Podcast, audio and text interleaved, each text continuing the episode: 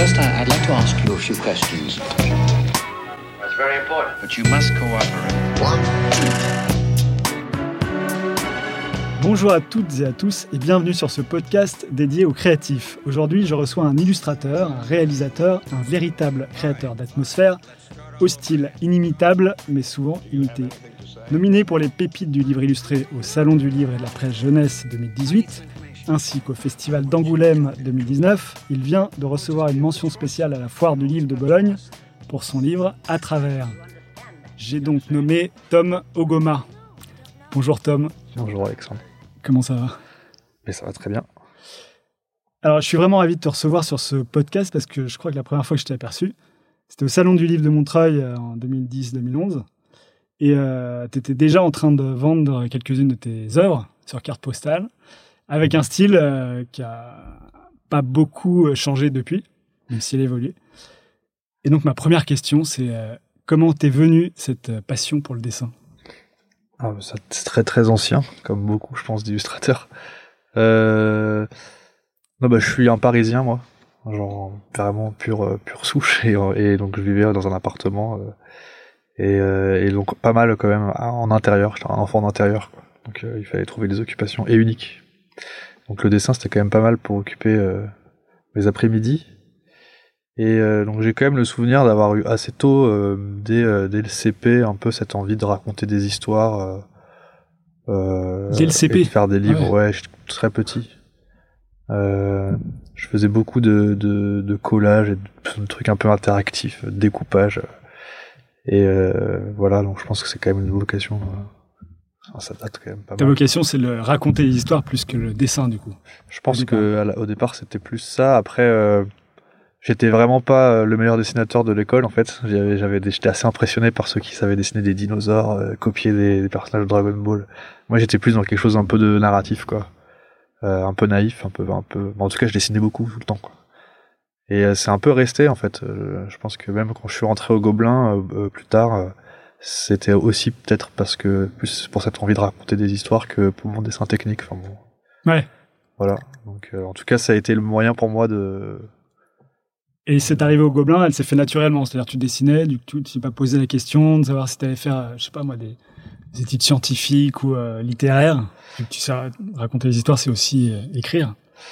Euh... ouais, par contre, j'étais pas très à l'aise en français, pas très à l'aise avec la langue. Donc, du coup, et je dessinais toujours beaucoup, même au lycée. Et en fait, quand j'ai découvert les Gobelins, euh, comme euh, beaucoup de jeunes qui dessinent, j'étais fasciné. En fait, je suis tombé complètement sous le charme de ces petits films d'animation d'une minute. J'ai visité l'école, je pense en seconde, aux portes ouvertes. Et euh... et là, euh, c'était vraiment le truc que je voulais faire, quoi. Donc après, pendant trois ans, quatre ans, j'ai pensé qu'à ça. Ah ouais. Et euh, Donc, tu as continué à dessiner, dessiner. Ouais, énormément. là. Et puis j'avais ouais, j'avais vraiment que ça en tête quoi. Je me disais qu'il fallait que j'y rentre à tout prix quoi. Et euh, après le bac, j'ai fait j'ai voulu entrer aux ateliers de Sèvres mais j'avais un très mauvais euh, très mauvais bulletin de second trimestre euh, en terminale. Et les ateliers de Sèvres ont été persuadés que j'aurais pas mon bac. Ils avaient pas envie de me réserver une place euh, surtout vu le prix des scolari- de la scolarité pour rien, ce qui fait que j'ai pas été pris. Donc j'ai fait une année d'histoire de l'art et archéologie.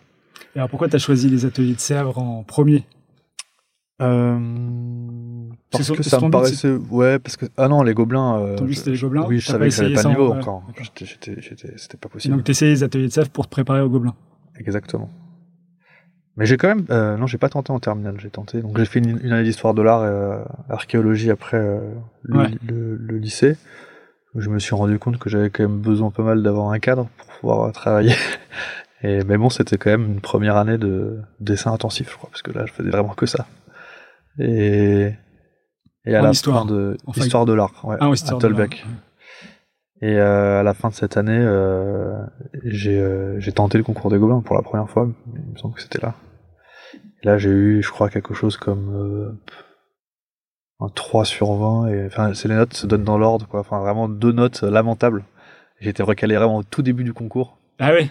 Ouais, et, euh, et je me suis dit que voilà, Alors ça, c'est pas une légende urbaine, euh, le- l'ordre des notes comme ça euh, Non, non, en en fait, c'est pour leur éviter de, co- de corriger tous Ah, les tout. exercices d'un élève. Donc, ils commencent euh, par des exercices un peu, un peu difficiles, il me semble. et un peu technique quoi. Ils notent les, les exercices un peu techniques et puis tout de suite, si les notes sont pas suffisantes, ils recalent, ça, ça, ça leur évite de. Ah merde, de- parce que moi je crois que j'ai eu toutes les notes au Gobelin. Ah bah ça veut dire que t'avais bien bossé. Sauf le- l'histoire de l'art, justement. Là, j'ai eu 3 sur 20. Ah ouais, t'étais presque au bout. Presque au. Putain. Dommage. Ok. Et alors, après, tu, tu, donc, t'étais reçu. euh, bah non, t'étais recalé la première, euh, Ah ouais, première fois. j'étais bien recalé. Et, euh, et par contre, les ateliers de CEF cette fois-ci, ils se sont dit ah mais en fait vous pouvez faire le chèque et tout ça. J'ai dit oui, pas de problème. Et vous avez déjà votre bac? Oui oui c'est bon. Alors on vous prend. Donc voilà, j'ai été pris aux ateliers de Sèvres et j'ai fait mon année de prépa euh, et là j'ai vraiment beaucoup beaucoup progressé je pense pendant cette année-là. Surtout parce que j'ai rencontré des des gens de mon âge qui qui avaient envie de faire la même chose. Ouais, la Euh, plupart des gens, des étudiants étaient là pour les Gobelins ou non, non, on était un petit groupe en fait, un peu de geeks euh, à dessiner tout le temps, quoi. Et, euh, et c'est un peu grâce à eux, je pense que j'ai progressé.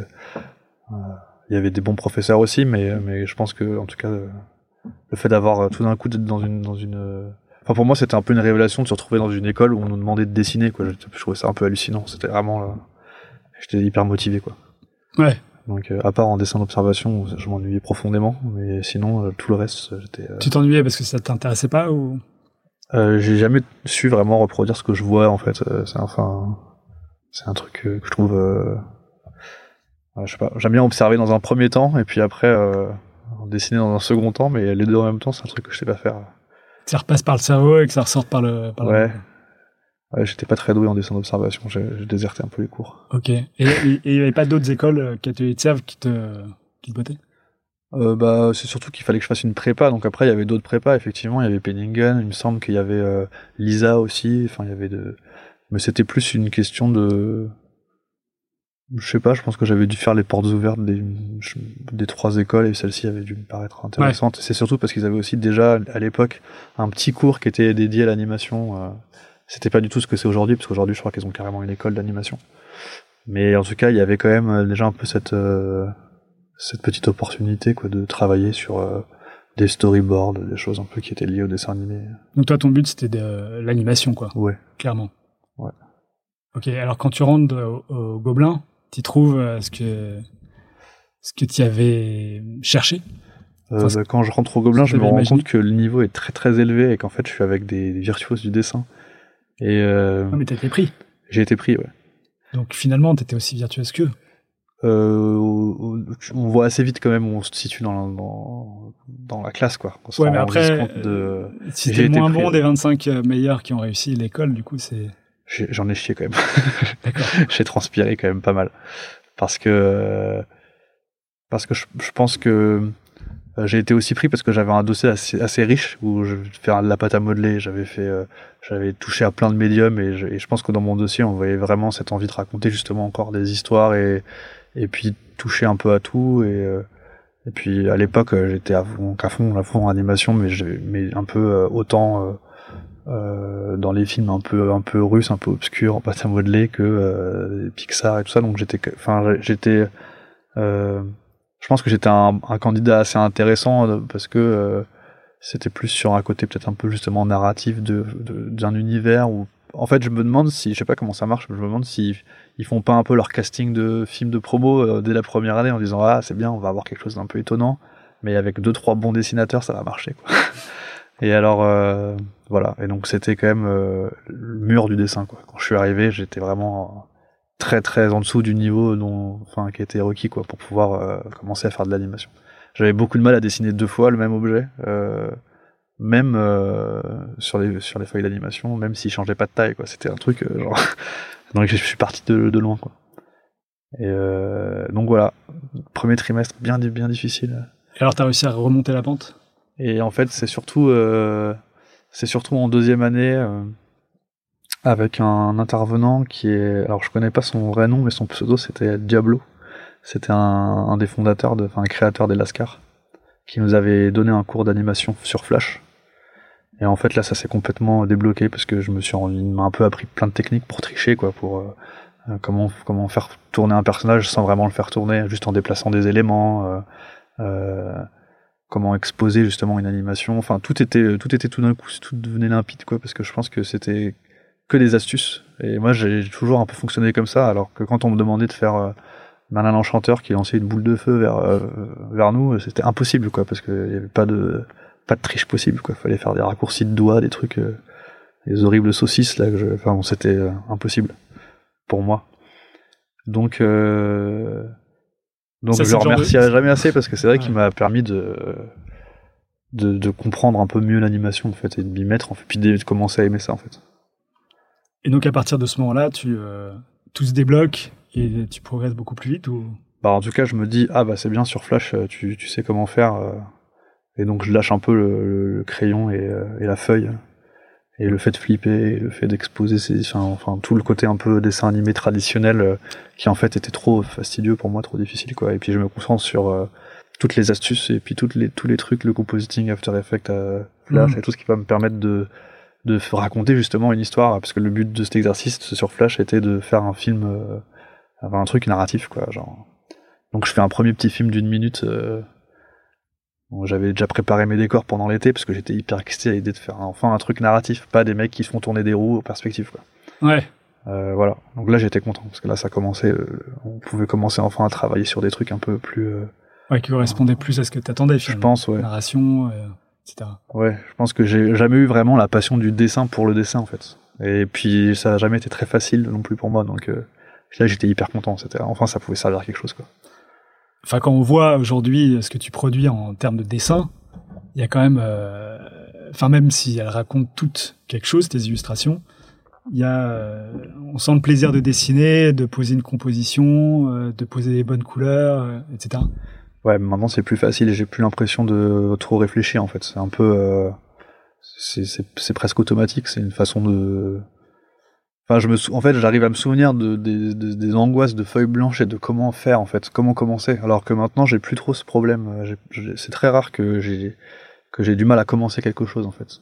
Ça part assez vite quoi. J'ai une façon, de, une espèce de technique de qui, qui est ma, façon de faire quoi, qui fait que je peux me lancer dans un dessin puis je le vois un peu apparaître quoi. Mais c'est c'est pas du tout comme au début justement en Gobelin. Je me souviens que c'était c'était terrifiant parce que je savais pas si je devais faire une ligne de perspective et après, euh, enfin c'était très compliqué de juste de me lancer dedans quoi. On t'apprend pas justement à construire ton dessin euh, à partir éventuellement d'une ligne de perspective ou quelque chose comme ça?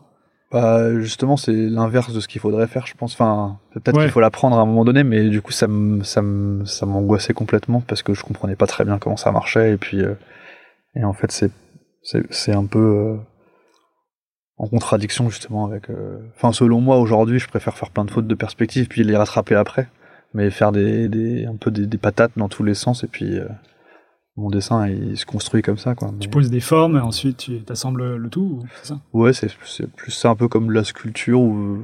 Ouais.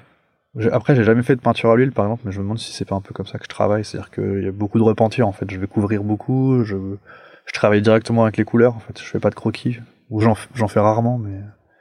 Ou alors vraiment, ouais, c'est peut-être pour les peintures un peu. Pour, pour les gouaches, je fais un peu des sous-culs euh, crayon, mais sinon, en fait, je pars directement avec les couleurs et puis. Et je fais monter un peu le dessin. Et alors à quel moment tu commences à reprendre plaisir à, à dessiner sur du papier euh, Parce qu'au au Gobelin, si j'ai bien compris, euh, le- tout ce qui est papier t'angoissait un peu et le digital te permettait de te Ouais. décomplexer. Quoi.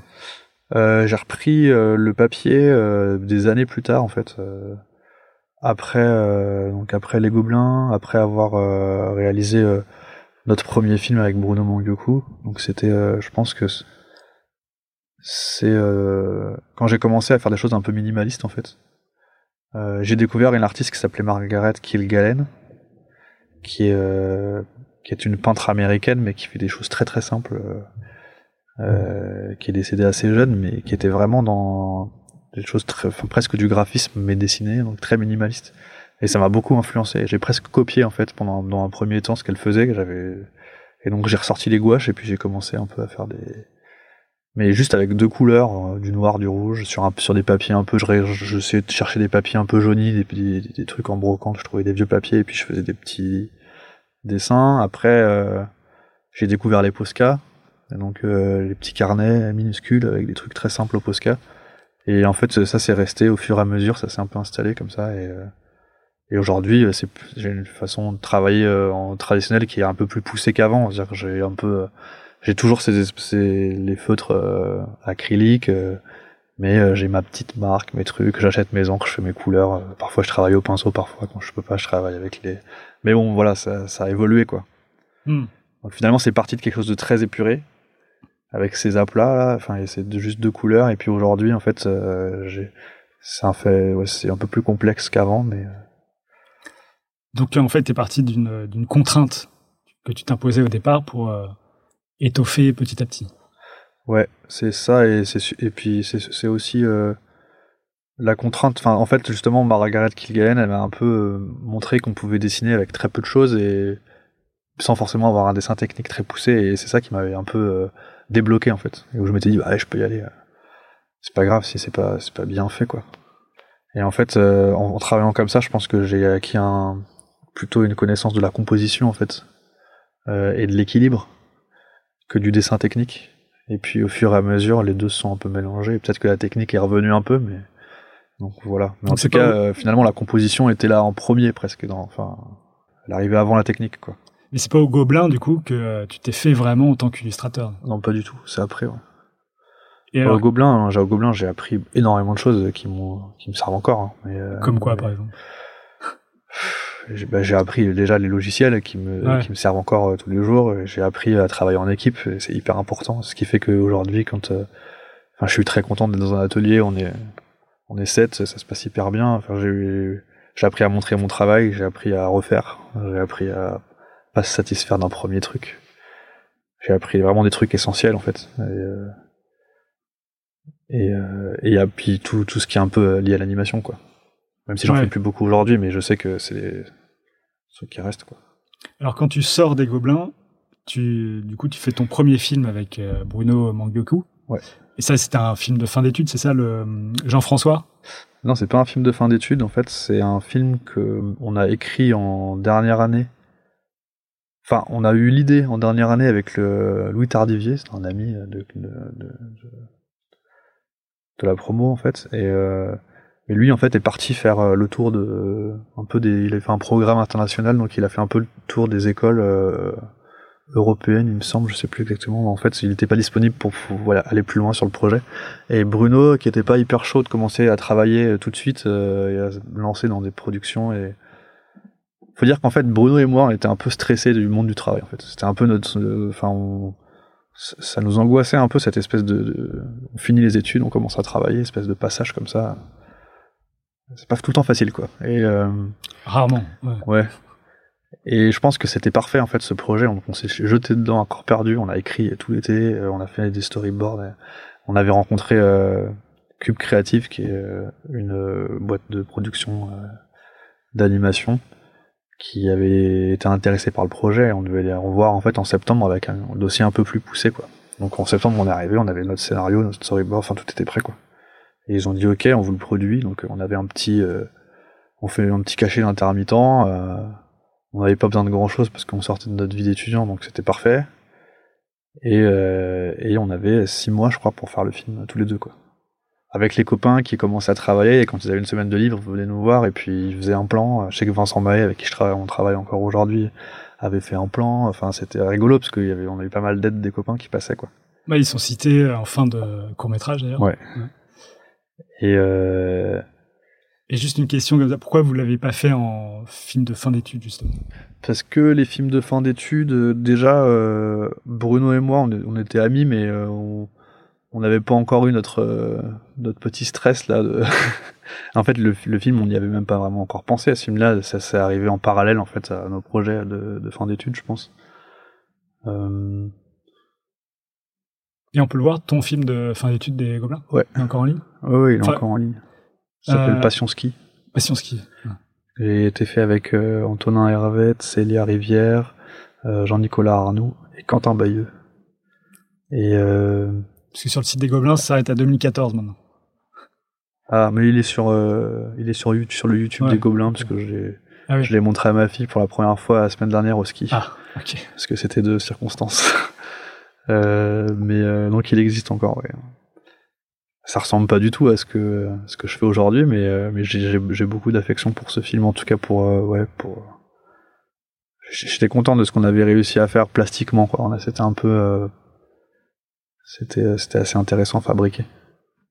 Après, euh, aujourd'hui, je pense que on ferait pas les mêmes euh, les mêmes choix. Je pense que Célia Rivière, qui est réalisatrice aujourd'hui et qui a réalisé la, réalisé Cabane à Histoire, qui est une série euh, qui est qui marche très bien pour les enfants. D'ailleurs, la Cabane aux oiseaux aussi, qui est en, en ce moment au cinéma. Elle avait déjà un peu ce ce détachement en fait de vouloir euh, jusqu'au bout du film remettre en question des choses pour le bien du film en fait. Alors que nous on était un peu frileux, on était un peu verrouillés, on disait non mais c'est bon, on a on a fait le storyboard, faut s'y tenir et tout. Et je pense qu'en fait euh, c'est elle qui avait raison là-dessus sur le côté. Euh... C'est le genre de choses que t'as appris au Gobelin du coup justement. Refaire. Euh, j'ai mis du temps à ouais c'est ouais c'est ça c'est j'ai mis du temps à à comprendre que en fait euh, jusqu'au bout, on peut vraiment quand même. Euh... Et sur Jean-François, d'ailleurs, on a coupé euh, avec Bruno, euh, on a coupé 25 secondes d'animation, mais ce qui est quand même un peu colossal, comme sur un film de 5 minutes, Mm. parce qu'on se rendait compte que ça marchait pas. On a eu, euh, on a vu euh, Hélène Vessière d'Arte qui s'occupait un peu, qui avait préacheté le film, qui, qui nous faisait un peu des, des commentaires, et à un moment donné, on s'est dit mais oui, en fait, il va falloir couper quoi. Et euh, voilà, donc je pense que peut-être qu'on aurait dû couper plus, on aurait dû faire un peu différemment, on aurait dû peut-être refaire des choses sur le film de fin d'études. Bah, tu dis ça dix ans après, quoi. C'est ça, ouais. Mais euh, On peut toujours euh, tout refaire. ouais, voilà, non mais, euh, mais non mais je, je, j'ai toujours de l'affection pour ce film. Et c'est vrai que la patte, puisque tu parlais de style, là, pour le coup, il est, il est très différent de ce que tu fais maintenant et ce que tu as même fait après sur tes courts-métrages. Ouais, mais après on était, on était quand même euh, cinq. Et, Ouais. et après, avec des, des envies graphiques différentes, donc c'est un peu aussi trouver un équilibre. Alors justement, comment tu trouves l'équilibre euh, quand tu as cinq euh, pattes graphiques différentes? Bah, tu trouves pas, en fait, y a, on fait des recherches, mais souvent, il y en a, y en a un qui gagne, quoi. Et euh, je pense que c'est, enfin, il faut se mettre d'accord, en fait, sur. Bon, après, on a fait, on a fait, on a chacun apporté des choses. Donc c'est vrai qu'il y a un peu de tout, mais je pense que c'est quand même surtout Jean-Nicolas Arnoux qui, réalise maintenant aussi des films d'animation, qui a posé un peu le, le les personnages, enfin le l'ambiance un peu loufoque. Ouais. Voilà. Mais après, bon, voilà, c'est un travail d'équipe, quoi. Donc, euh, c'est vrai que c'est un peu difficile de démêler le truc. mais- Ouais. Et donc toi, tu faisais, euh, tu faisais quoi là-dessus? Tu faisais surtout l'animation ou surtout les dessins euh, Enfin, Moi, j'ai fait, en fait, les décors, si tu regardes bien, c'est des maquettes. Ouais. Et en fait, j'ai fait tous les décors euh, du film et j'ai fait plutôt le compositing, en fait, le fait qu'on puisse euh, euh, intégrer les, les animations qui étaient en 3D dans les décors qui étaient des maquettes, en fait. tu parles de Jean-François? Non, non, je parle, de toujours de, non, du film de fin d'études. Ah, de, de euh, Je croyais qu'on était là-dessus toujours. Mais... ouais. Non, mais moi j'ai pas vu du coup. euh, D'accord. J'ai cherché, j'ai j'ai pas, pas été voir sur le YouTube euh, en question.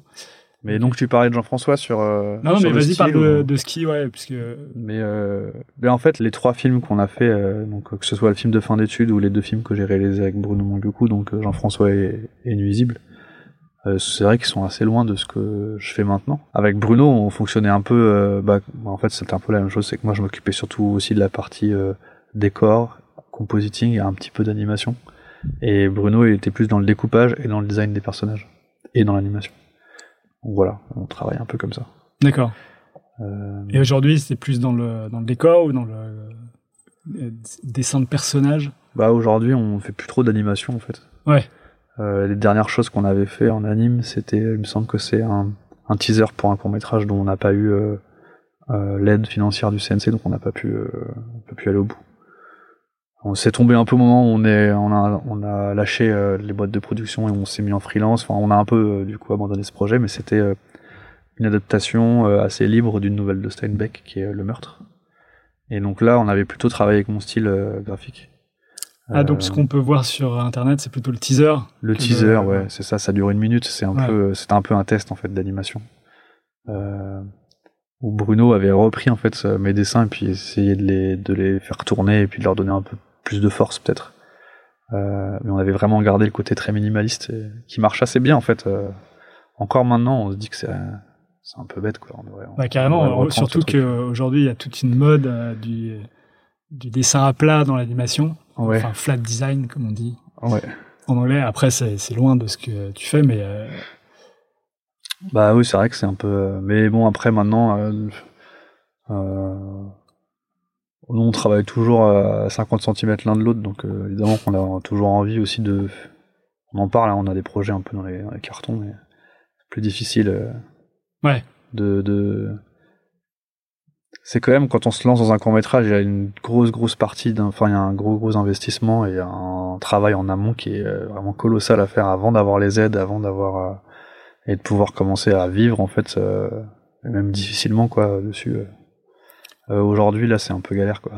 Avec, nos enfants et avec notre nouvelle, un peu notre rythme de vie, on est vraiment dans l'illustration et, et, euh, il faut qu'on se fasse euh, un peu un, Parce que, petit coup, de, coup de pied au cul et puis Mais une fois que vous avez fait Jean-François, après vous avez eu des demandes ou vous êtes toujours allé à la pêche au, CNC, aux investisseurs Je pense que oh, non, on, a toujours fait ça. On était obligé de, pour Nuisible, en fait, on a dû faire un dossier, comme euh, tout le monde, quoi. Genre le présenter au CNC, essayer d'avoir d'abord une chaîne, donc Arte qui, nous a suivis. Euh, c'est toujours un peu euh, la même méthode. C'est très difficile de faire un film, ou alors il faut avoir, je sais pas, des financements privés. Il y a, je sais pas, qu'il y a Lagardère aussi qui fait qui, qui donne des sous pour les courts métrages. Mais donc c'est difficile de se dire que tu vas en vivre sur le long terme, quoi. Ouais, après, bon, après, il n'y a pas que le court métrage. Hein. J'imagine que, que ça peut aussi mener à, comme, à, comme Célia, justement, à une carrière de réalisation euh, de long métrage aussi. Dans la série d'animation euh, et des choses comme ça. Mais c'est vrai que nous, on avait quand même un peu des histoires qui étaient assez adultes, en fait. On s'adressait à un public adulte. C'est beaucoup plus dur, je pense, dans l'animation, quand même, de trouver, euh, de trouver des financements pour, quand on s'adresse aux adultes. On voit comment on vivait ces Michael sans la ville et Balak on est sur euh, Last Man, ils ont eu beaucoup de mal à financer leur, euh, leur série, c'était infernal quoi. Je sais pas tous les détails, mais ça a l'air quand même d'être euh, Kickstarter, machin, enfin c'était quand même costaud quoi. Euh, c'était d'ailleurs Jérémy Perrin qui réalisait la série, je des bêtises depuis, mais bon bref. Donc bah voilà, en fait naturellement à un moment donné il y a y a eu les agents d'illustration qui sont qui sont un peu venus vers vers nous et puis on a commencé un peu cette carrière en fait. on a lâché un peu la réalisation de de pubs et de choses comme ça au profit de l'illustration juste et puis euh, puis voilà quoi. Et c'est eux qui sont venus à vous, c'est pas vous qui avez fait la démarche d'aller euh, trouver des agents euh, parce qu'en plus tu dis que tu réalisais des pubs. tu faisais vous faisiez des pubs d'animation en animation. En fait, bah, c'est comme ça qu'on vivait en fait parce que entre les courts-métrages et en parallèle aux courts-métrages, on réalisait des pubs en fait. Ou alors on, était technicien sur d'autres publicités ou sur toujours, enfin souvent chez Cube. Voilà.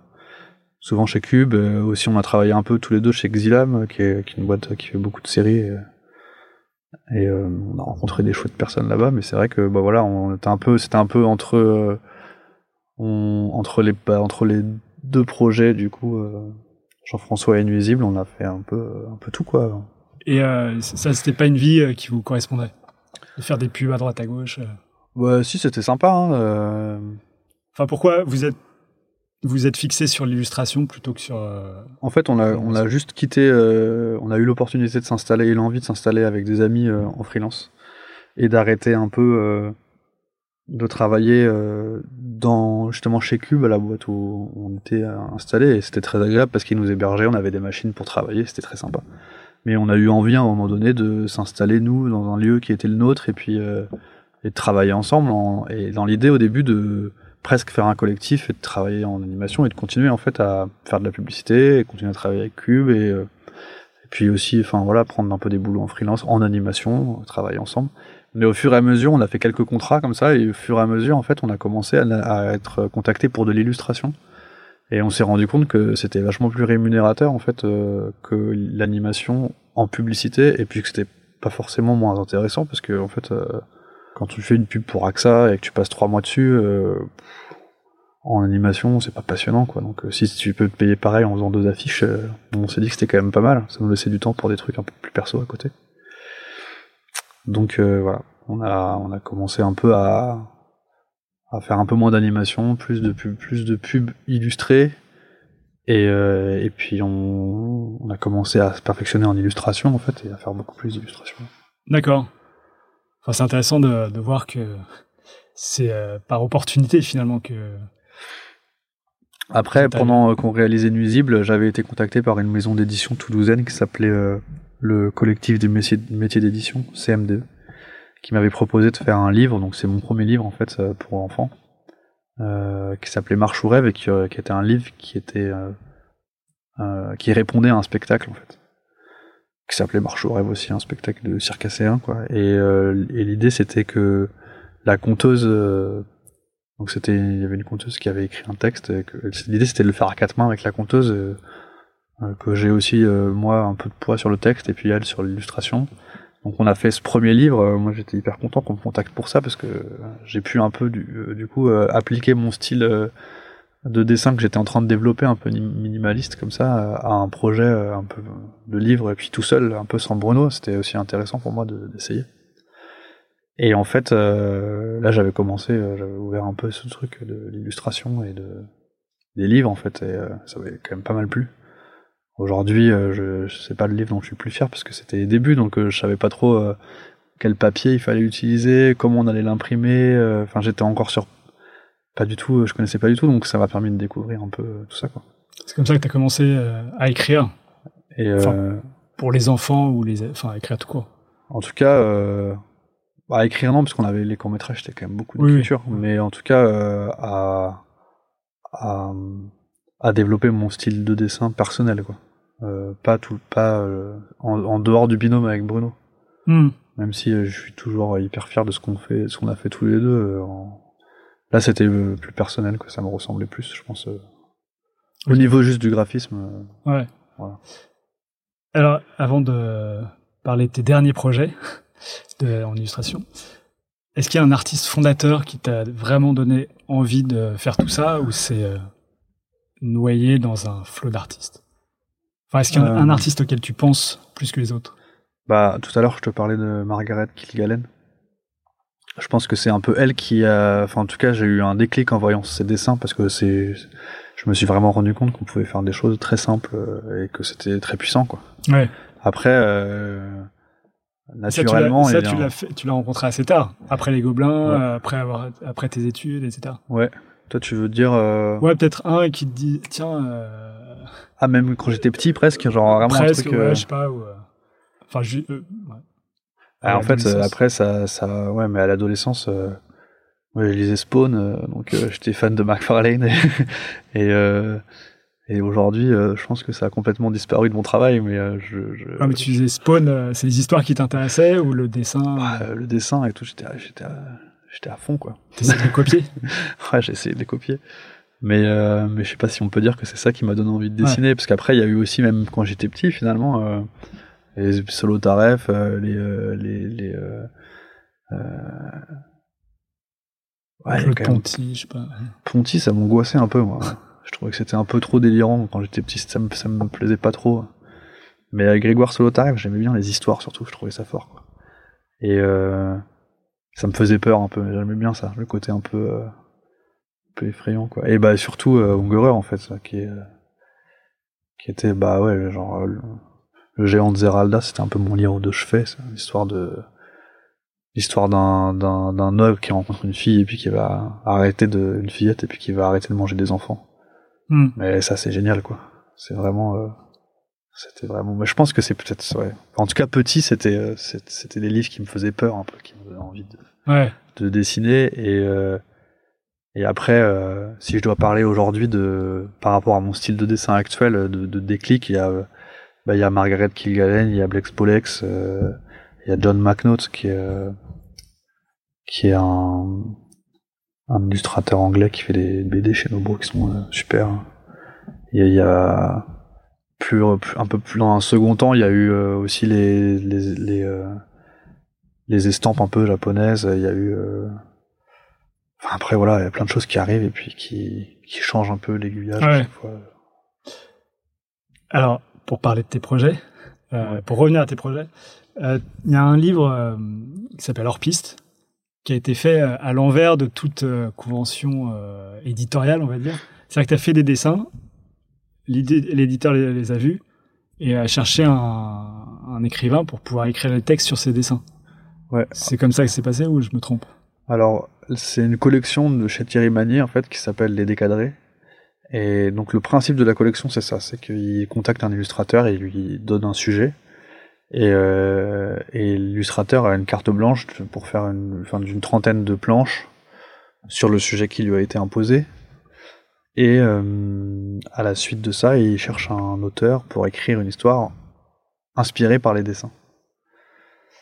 Et donc j'ai été contacté par, c'est un partenariat entre euh, les éditions Thierry Magnier et la galerie euh, Robillard, qui est une galerie qui vend des estampes, euh, qui fait des expositions itinérantes dans les médiathèques. Enfin, c'est, une chouette galerie.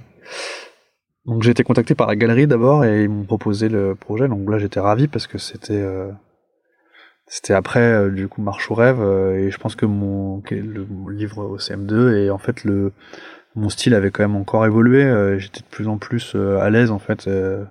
Je travaillais plus avec le blanc, euh, avec des espaces négatifs, des choses, des contreformes. Puis je commençais vraiment à, à avoir quelque chose un peu de solide quoi. Et, et, et travailler sur la montagne, euh, c'était une super opportunité parce que ça, ça, ça répondait un peu à une envie vraiment euh, que j'avais depuis longtemps parce que j'ai j'ai passé beaucoup de mes vacances euh, petits en fait euh, en montagne, euh, enfin faire des.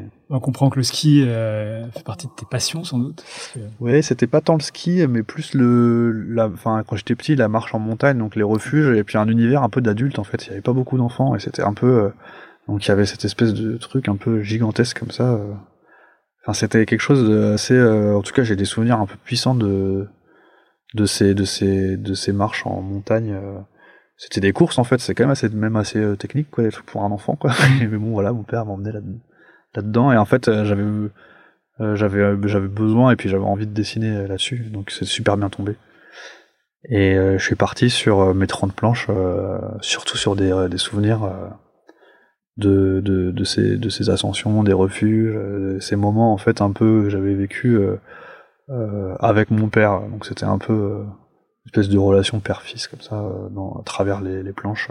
Et, et alors euh, à l'époque j'avais lu euh, un recueil de nouvelles de Maëlys de Kerangal que j'avais beaucoup aimé, et notamment une nouvelle où elle elle parlait d'une ascension de nuit du Stromboli en fait euh, en, en Sicile et j'avais beaucoup aimé la façon dont elle parlait des, des minéraux et de sa façon de, de parler de la terre et de parler de enfin il y avait quelque chose qui me plaisait dans ces descriptions un peu comme ça et donc j'avais demandé à Thierry à, éditions Thierry Mathieu Thierry Magnier si c'était possible de, de lui confier en fait euh, les illustrations donc ils ont eu un peu de mal à la joindre mais finalement elle a accepté et ça a mis du temps mais un an après en fait elle avait euh, récupéré les illustrations et puis elle avait fait son texte. euh.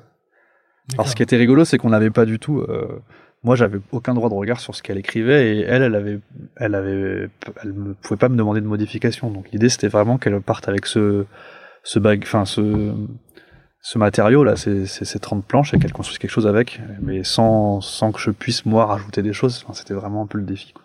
Et moi, j'ai découvert l'histoire à la fin.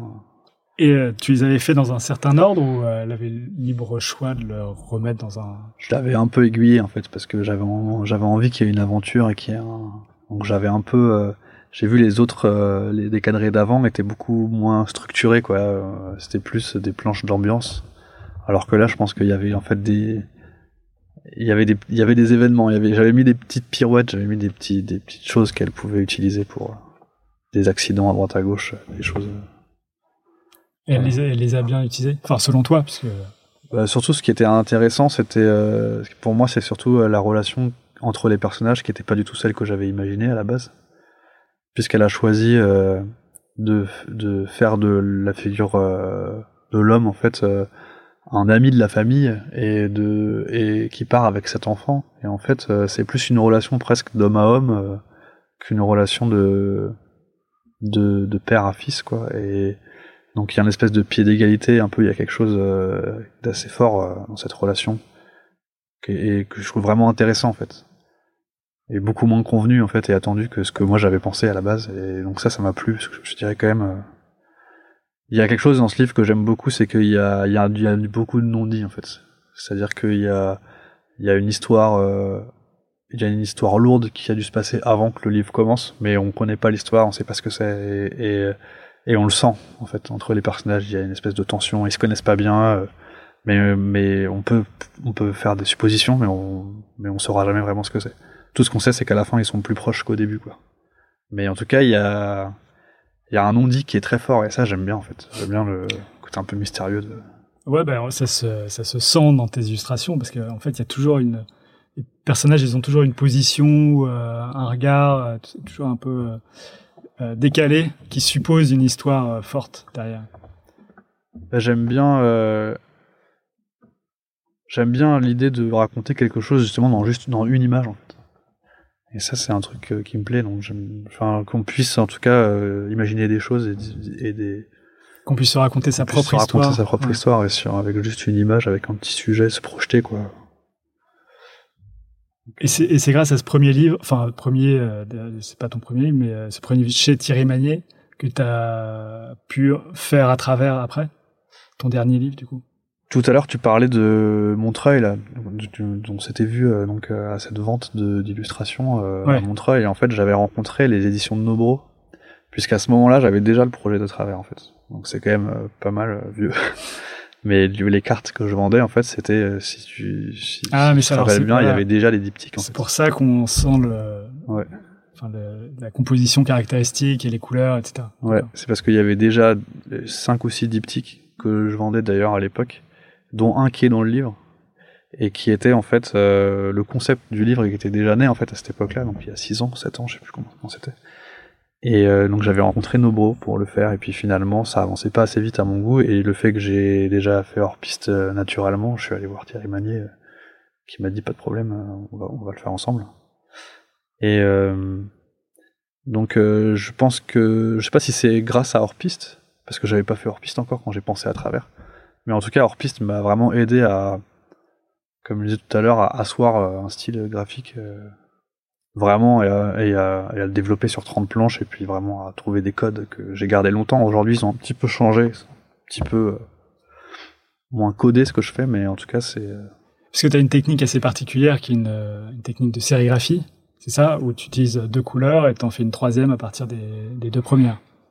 Ouais, en fait, je travaille avec peu de couleurs et, euh, et j'essaye d'utiliser la superposition des couleurs le plus possible en fait.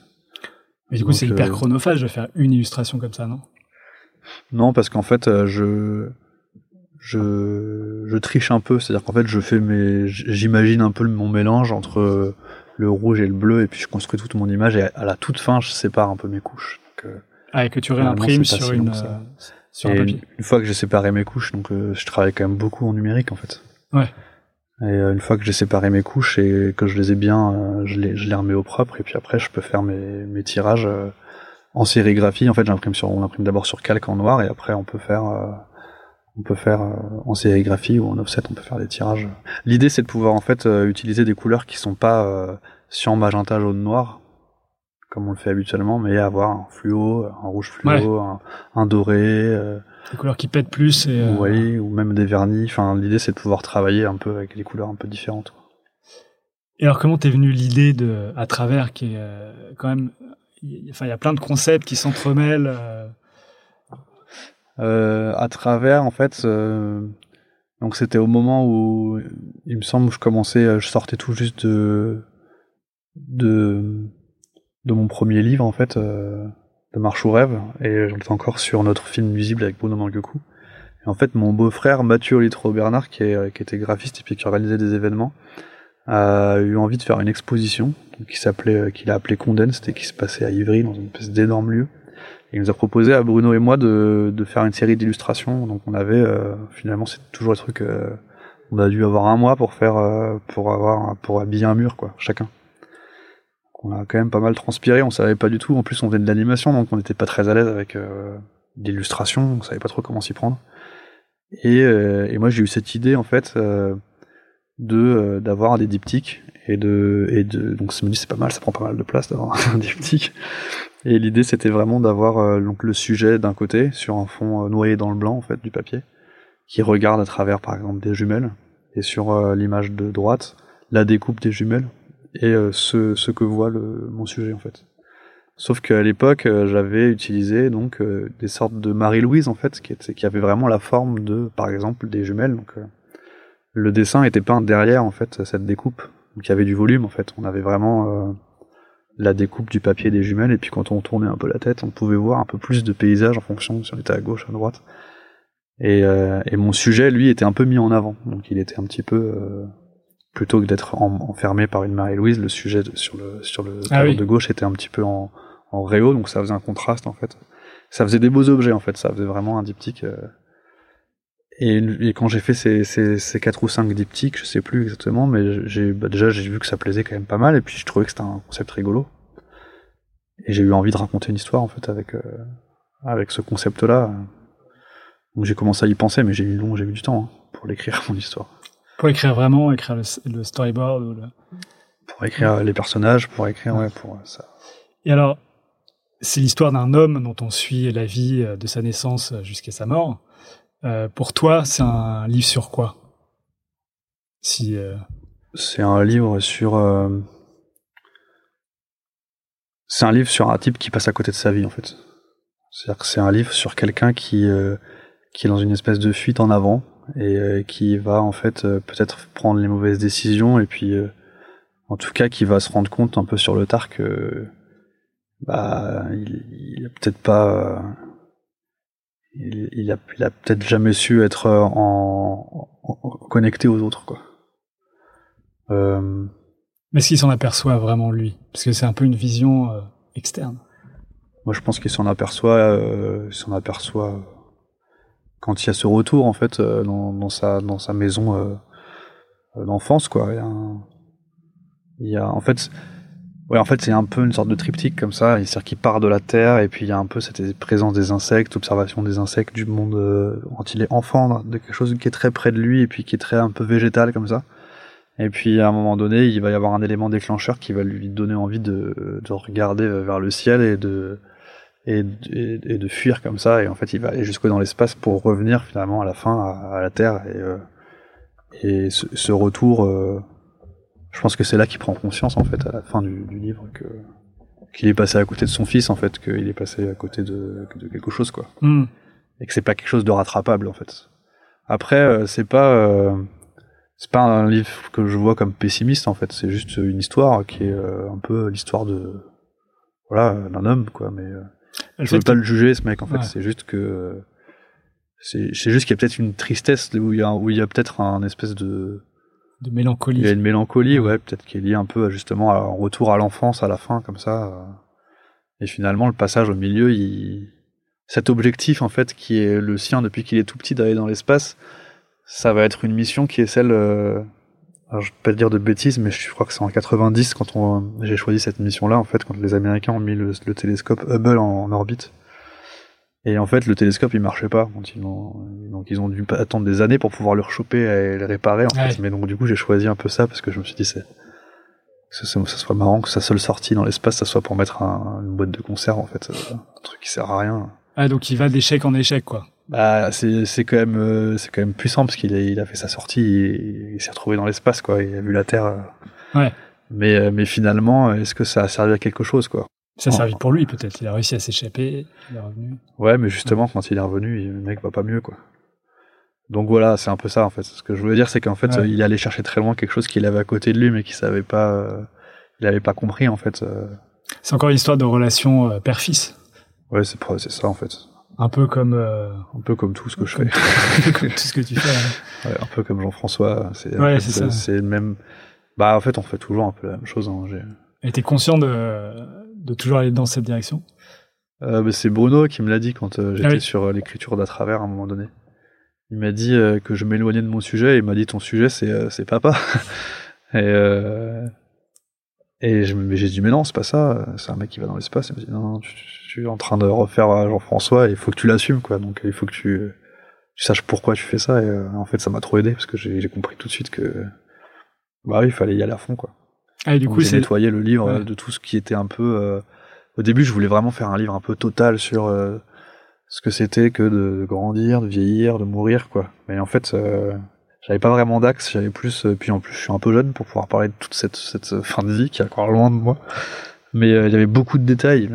Mon protagoniste, il allait par exemple regarder dans les vestiaires des filles pour voir des filles à poil. euh, il allait prendre conscience de la mort parce qu'il trouvait un petit oiseau mort au début. Enfin, il y avait plein plein de, trucs qui me paraissaient c'était un peu Tree of Life. Quoi. Il y avait plein plein de trucs. Puis après, je me, en parlant avec lui, et puis ma copine aussi m'a quand même pas mal aidé à nettoyer tout ça. Ils m'ont quand même dit non, mais il faut que tu te concentres sur ton sujet. Ton sujet, c'est c'est la relation, en tout cas, ou la non-relation avec le, avec le, avec ce père là, et puis, euh, et puis se concentrer sur l'espace parce que le mec est monomaniaque d'espace, donc il, fait, il, il, fallait, fallait plus aller dans d'autres directions, quoi. Finalement, le fait de qu'il regarde dans un vestiaire une nana à poil, ça le rendait humain, mais c'était, ça l'éloignait, ça, ça, ça l'éloignait de son, de ses traits de caractère, un peu, de mm. son, son identité, quoi. Donc, euh, comme il n'y a pas de texte, le moindre détail peut nous perdre, en fait, donc il fallait vraiment que ce soit, euh, après, il a réussi à trouver sa femme, faire un enfant. Ouais, quand même. il a quand même réussi à trouver une femme, on sait pas comment. Mais... Maintenant que tu as fait ce, ce, livre qui a quand même pas mal de succès, est-ce que c'est ça que tu veux faire, écrire des livres? Euh, J'ai pas, euh, j'ai, là, j'ai pas trop d'idées euh, aussi fortes pour un prochain livre, mais j'ai d'autres envies aussi. En fait, euh, le changer de médium, ça me dérange pas du tout, quoi. J'ai limite avec, en ce moment, en train de penser à un jeu vidéo. on a écrit un peu avec Bruno, justement, un encore un truc un peu poétique et qui pourrait, bien marcher justement euh, euh, avec un, truc interactif quoi. Ou justement euh, le fait que ce soit interactif pourrait apporter à l'histoire. Moi j'aime bien en fait, j'aime bien trouver des, systèmes en fait. je pense qu'il faut, c'est pour ça que je stresse un peu en me disant ah, mais là j'ai pas d'idée pour un livre et tout. en fait, je me dis qu'il faudrait mieux que je réfléchisse plutôt à, un système. C'est un peu à chaque fois comme ça que j'ai fait des choses, quoi. Et à partir de ce système-là, que ce soit pour un dessin animé, pour un jeu vidéo, pour un livre, pour m'en servir pour, pour créer une histoire. Quoi. C'est l'histoire qui prime sur tout le reste. Quoi. Je pense en tout cas, en tout cas l'histoire et puis le médium, quoi, euh, que ça fonctionne bien ensemble. À travers, je trouve que ça fonctionne bien ensemble. Jean-François, je trouvais que c'était pas mal d'avoir utilisé des photos euh, pour pour en, pour en créer le truc dans le réel et puis après avoir. Enfin, il y avait un truc un peu plastique comme ça qui fonctionnait bien et même si c'est plus mon style aujourd'hui, eh ben c'est un objet qui euh, a une certaine prend un certain poids quoi. Euh, je suis, euh, je suis, ouais, j'ai pas trop d'idées de livres, mais, euh, mais en tout cas, j'ai envie de continuer à, raconter des histoires, donc ça sera peut-être sous une autre forme. Euh, après, je vais continuer à faire des livres. Je, travaille en ce moment sur un, nouveau livre qui est dont je suis pas auteur en fait, mais qui est un, projet assez chronophage. Mais euh, je vais continuer, hein, mais mais je sais pas si le prochain truc que je ferai tout seul, ça sera un livre. Tes travaux d'illustration pour la pub, etc. sponsorisent en fait tes, tes travaux euh, de livres ou est-ce que tu imagines euh, ne gagner ta vie qu'avec euh, la confection de livres ou de bah, je sais pas, j'ai pas reçu mes droits d'auteur sur un travail encore, donc je me rends pas compte de ce que ça présente. Pour l'instant, ça me paraît pas du tout envisageable de vivre de ma production de, de livres, surtout j'en fais très peu, mais un peu par choix aussi. C'est-à-dire que je, je suis conscient que, que les, les livres, c'est des choses qui nous suivent parce qu'ils ils sont réédités, et puis alors que la pub, c'est viral, ça, ça disparaît assez vite. Donc, euh, je, je, je, fais pas, pas beaucoup de livres. Mais par contre, quand je les choisis, enfin, j'essaie de bien les choisir, quoi. J'en fais un ou deux par an, max, mais. Euh, tu penses à la vie que va avoir le livre après, une fois qu'il sera édité? Bah, j'ai pas forcément. Euh, enfin. ouais, c'est ça. En fait, je, je me dis que la publicité c'est pas mal parce que ça fait, ça fait gagner des sous et en même temps ça me suffit pas, quoi, parce que c'est des trucs qui restent vraiment pas longtemps. Ça te suffit pas, tu veux dire au niveau euh, bien-être, quoi. Ah non, bah, non, c'est sûr que ça, c'est pas, enfin, c'est pas ça qui apporte le bien-être. C'est, de créer des choses plus personnelles quand même. Mais, euh, mais par contre, euh,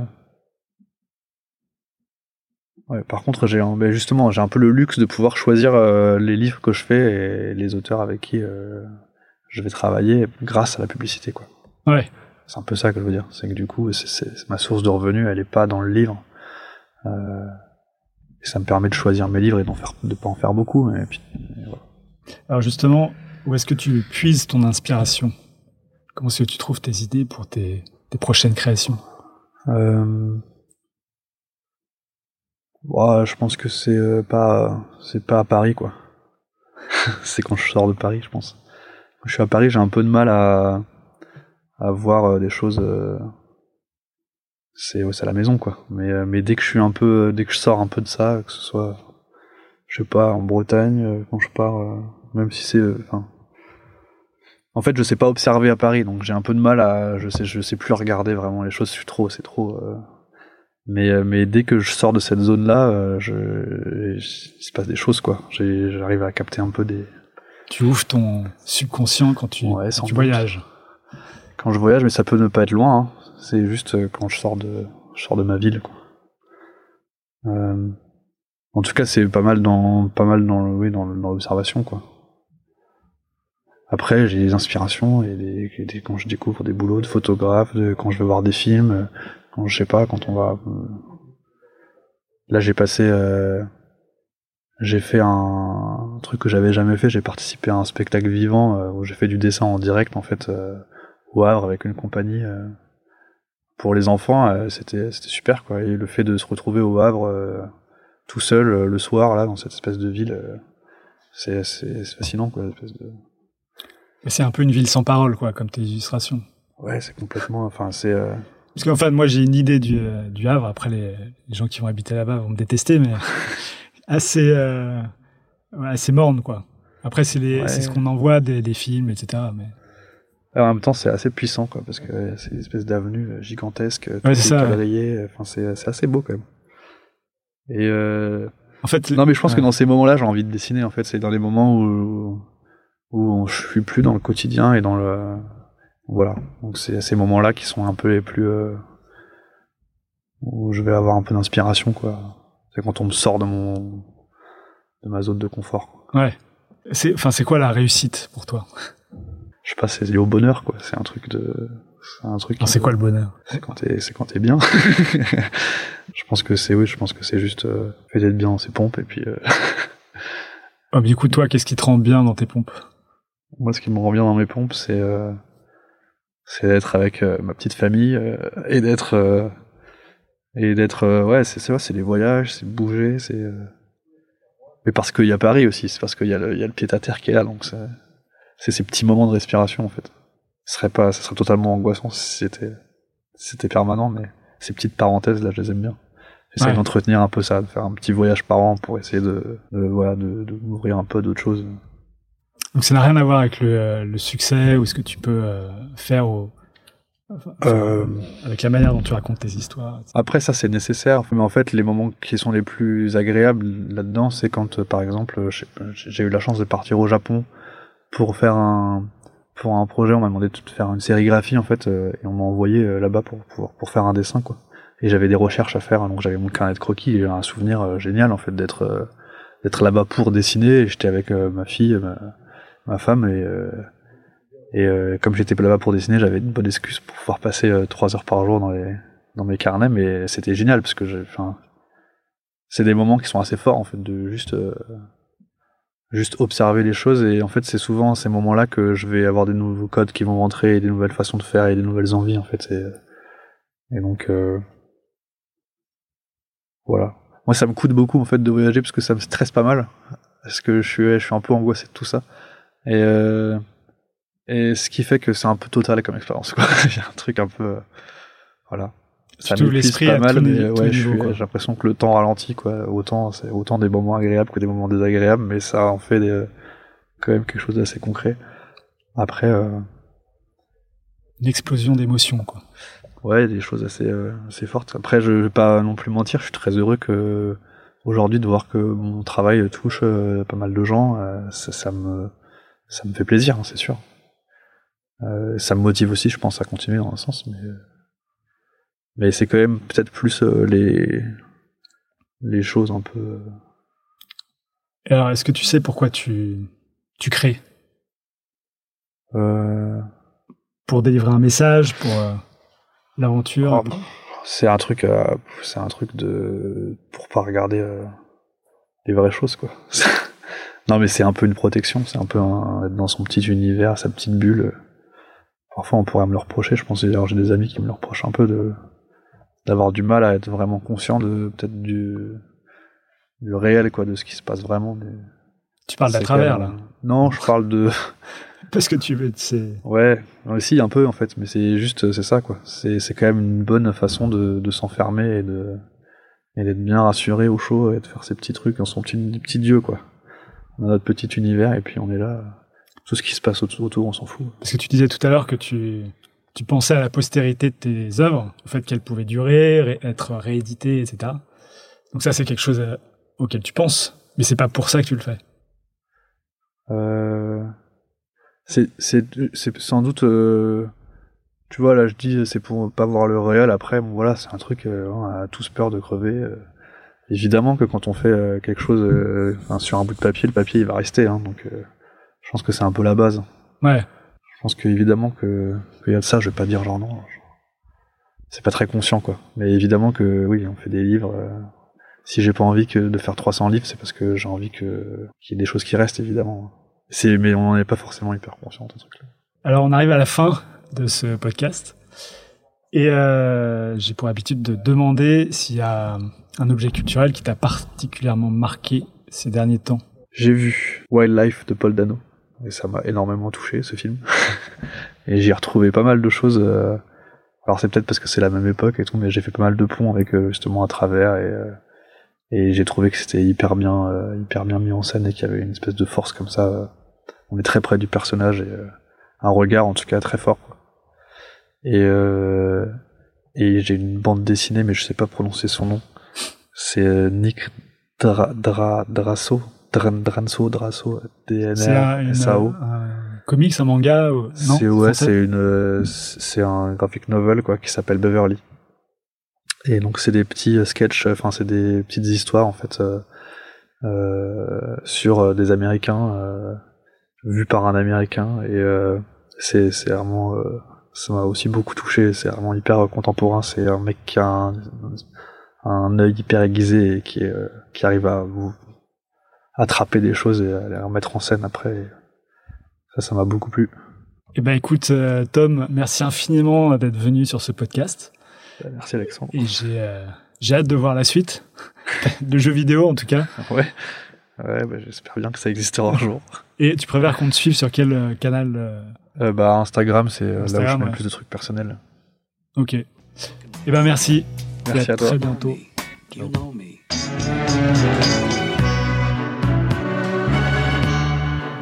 Voilà, c'est fini pour aujourd'hui. Si vous êtes arrivé jusque-là, c'est que l'épisode vous a sans doute plu. Alors n'hésitez pas à le partager, en parler, le commenter ou m'envoyer un mail sur alex.moonpalace.fr, ce qui m'aidera à poursuivre ces entretiens. Merci et à dans deux semaines pour un nouvel épisode. Ciao